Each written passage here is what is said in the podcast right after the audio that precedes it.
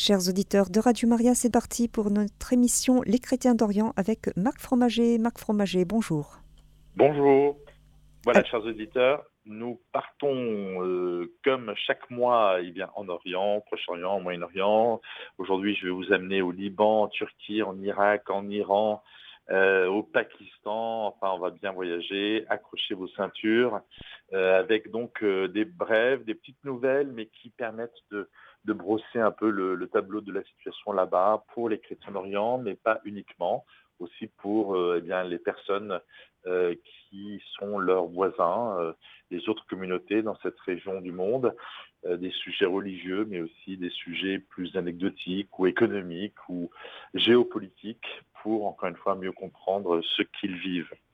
Alors on commence avec le Liban si vous voulez, rien ne va plus, la tension est montée d'un cran entre le patriarche Rai et le Hezbollah après que le chef de l'église maronite ait stigmatisé la campagne militaire du Parti de Dieu, c'est le nom du Hezbollah, contre Israël lors de son homélie du dimanche qui a suscité de vives réactions de la part des partisans de la formation armée, particulièrement sur les réseaux sociaux. Espérons que la situation au sud du Liban ne va pas dégénérer. On est toujours très inquiet puisque euh, il semblerait que et Israël et le Hezbollah souhaitent en découdre davantage, euh, même si pour le moment euh, on remarque une espèce tout de même de, de eh bien ils, ne vont pas trop loin dans, dans leur provocation, mais ça peut dégénérer à tout moment. Turquie, vous l'aurez sans doute suivi, c'était il y a trois semaines, une attaque meurtrière dans une église à Istanbul. C'était le 28 janvier. En pleine messe, deux assaillants cagoulés avaient fait irruption dans l'église italienne Sainte-Marie à Istanbul et ils ont ouvert le feu sur la foule. Heureusement, après le second coup de feu, l'arme s'est enrayée. Les hommes masqués pris au dépourvu ont tenté de s'enfuir, mais ont finalement été arrêtés par la police turque. Le bilan fait état d'un mort c'est dramatique, mais ça aurait pu être bien pire. Et heureusement, donc, euh, euh, les conséquences de cette attaque ont été limitées. Arménie, une destination de rêve. Évidemment, on a du mal à le croire au vu des nouvelles qui nous arrivent du Haut-Karabakh avec l'avancée de l'armée azerbaïdjanaise. Mais en termes de voyage, de destination de voyage, eh bien, c'est un pays qui marque des points. Tout est offert en Arménie.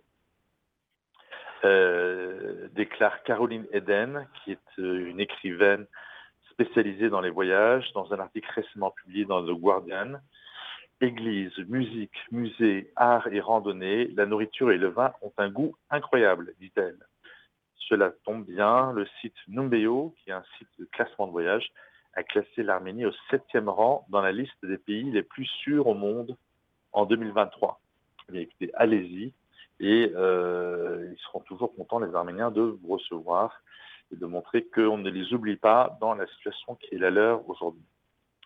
Syrie-Turquie, un an après les tremblements de terre, vous vous souvenez sans doute, c'était euh, le 6 février 2023, un tremblement de terre qui a fait 50 euh, 000 morts et 19 millions de personnes qui ont été affectées par ces tremblements de terre qui ont eu lieu en Turquie et en Syrie. Donc, un an après, environ 15 millions de personnes résident toujours dans les zones touchées en Turquie et 4,6 millions en Syrie, dont près de la moitié sont des personnes déplacées.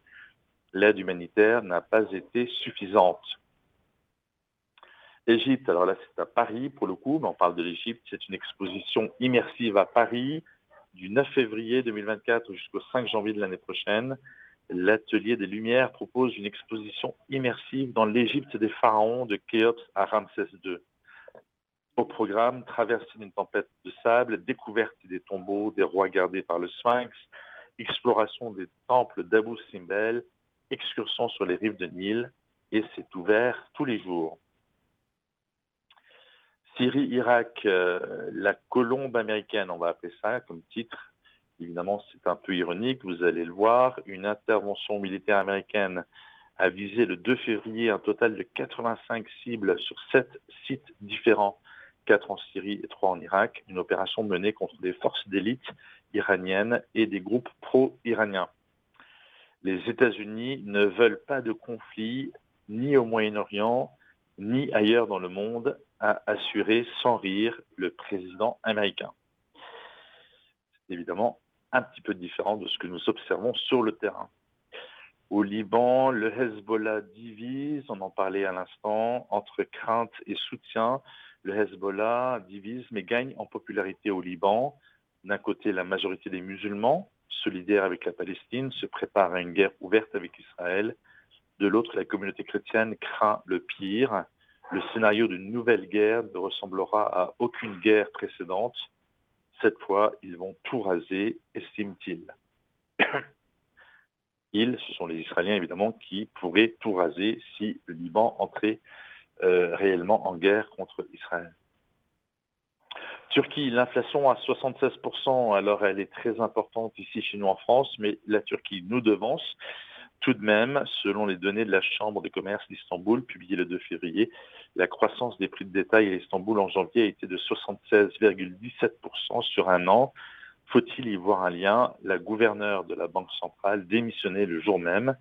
En poste depuis moins d'un an, Hafizé Gaye Erkan, c'est son nom, était, cela étant, confronté également à un scandale impliquant sa famille. L'Inde, parce que vous savez qu'il y a des chrétiens d'Orient en Inde aussi, on les appelle les Syro-Malabar ou les Syro-Malankar. Et là, on se retrouve avec le problème du nationalisme hindou. Le 22 janvier, le Premier ministre indien Narendra Modi inaugurait le futur temple Ram Mandir dédié au roi mythique Rama. Largement diffusé par les médias indiens, l'événement était tout à la fois religieux et politique en vue des élections législatives à venir. À l'emplacement originel du temple se trouvait une mosquée détruite par une foule de militants hindous en 1992. Je vous rappelle au passage que l'Inde est le troisième plus grand pays musulman au monde, après l'Indonésie et le Pakistan, juste avant le Bangladesh, à peu près 135 millions de musulmans dans ce pays.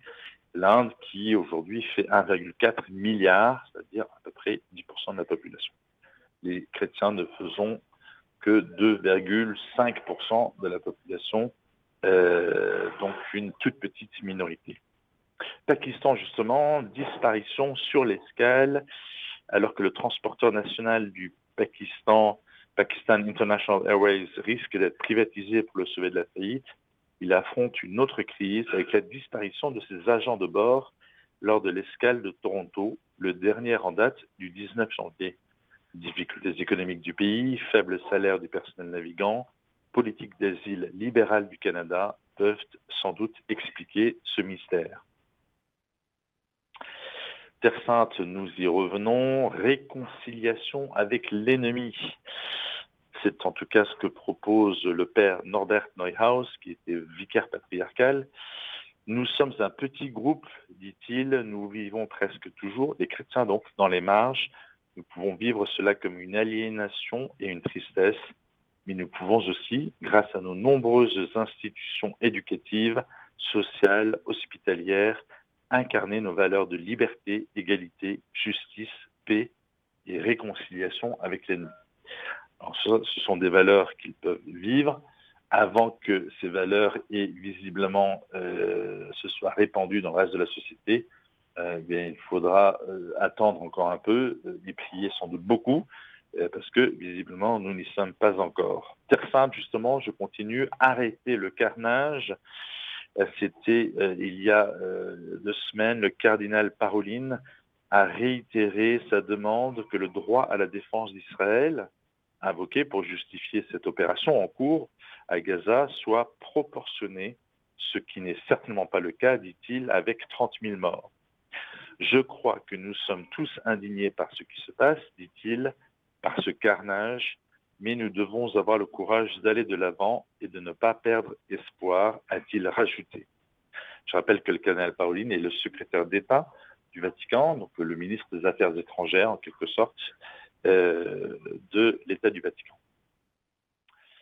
Irak, troisième catégorie, contraint à l'exil en juillet 2023 et réfugié de Bagdad, la capitale de l'Irak, à Erbil, la capitale du Kurdistan, la région autonome du Kurdistan au nord du pays le cardinal Louis-Raphaël Ier, patriarche des Chaldéens, s'inquiète. Nous sommes une minorité ethnique, religieuse. nous n'avons pas de droit, nous sommes une deuxième, voire troisième catégorie de citoyens. Cette terre d'Irak était une terre chrétienne, mais aujourd'hui, nous sommes une minorité marginale. Irak toujours avec l'arrestation du banquier de Daesh. Le service de lutte contre le terrorisme de l'Irak a annoncé mardi avoir capturé le prétendu responsable financier de l'État islamique. Ce membre de haut rang du groupe terroriste a été arrêté après son entrée en Irak avec de faux documents de voyage.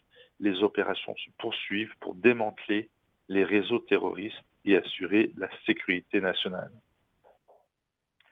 En Syrie, la situation est toujours insupportable. Monseigneur Magar Ashkarian, archevêque arménien apostolique d'Alep, exige la levée des sanctions internationales et lance un appel à ne pas oublier le pays un an après le tremblement de terre du 6 février 2023.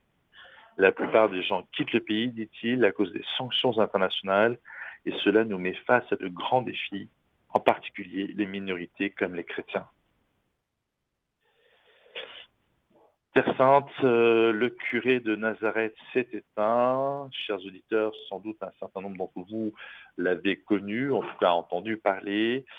Il était usé par la maladie. Le père Émile Choufani s'est éteint ce dimanche 18 février à l'âge de 76 ans, archimandrite de l'église melkite, donc grec catholique, de Terre Sainte, théologien et éducateur chrétien, arabe de nationalité israélienne. Il aura œuvré toute sa vie pour la paix dans son pays.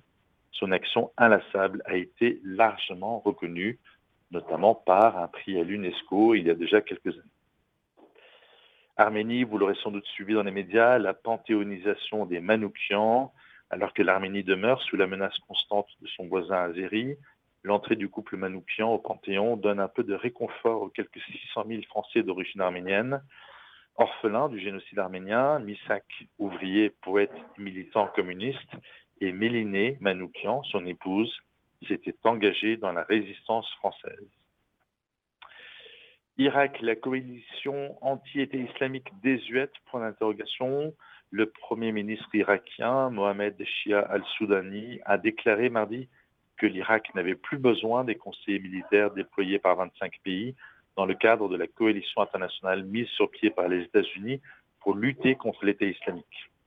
Il a notamment déclaré que l'État islamique ne constituait plus une menace pour la sécurité de l'Irak. Iran, un désastre diplomatique. Le ministre iranien des Affaires étrangères, Hussein Amir Abdollahian, a déclaré mercredi que le veto américain au Conseil de sécurité de l'ONU sur un projet de résolution appelant à un cessez-le-feu immédiat à Gaza pour des raisons humanitaires est le désastre diplomatique du siècle. Il a appelé la communauté internationale à demander des comptes aux États-Unis. Dernière nouvelle aujourd'hui, euh, plutôt la guerre économique pour le coup entre l'Inde et le Pakistan. Il s'agit de la guerre du riz basmati. Ennemis depuis 1947, les deux pays, l'Inde et le Pakistan donc, se déchirent aussi sur l'origine du célèbre grain parfumé. Premier exportateur mondial, l'Inde est devancée par le Pakistan sur le marché européen, mais tente de répliquer en déposant une indication géographique protégée. En 2022, juste pour information, le marché mondial du riz basmati était évalué à plus de 12 milliards de dollars. On comprend mieux ainsi en quoi, évidemment, cet affrontement est stratégique et très important pour chacun de ces deux pays. Voilà, c'était un bref tour d'horizon euh, du Proche-Orient avec beaucoup de nouvelles sur les chrétiens, souvent minoritaires dans cette région, qui comptent toujours sur notre prière et sur notre soutien en tout cas, ne les oublions pas, surtout pendant cette période du carême. Chers auditeurs de Radio Maria, c'était l'émission Les chrétiens d'Orient avec Marc Fromager, émission que vous pourrez réécouter en podcast sur notre site internet www.radiomaria.fr.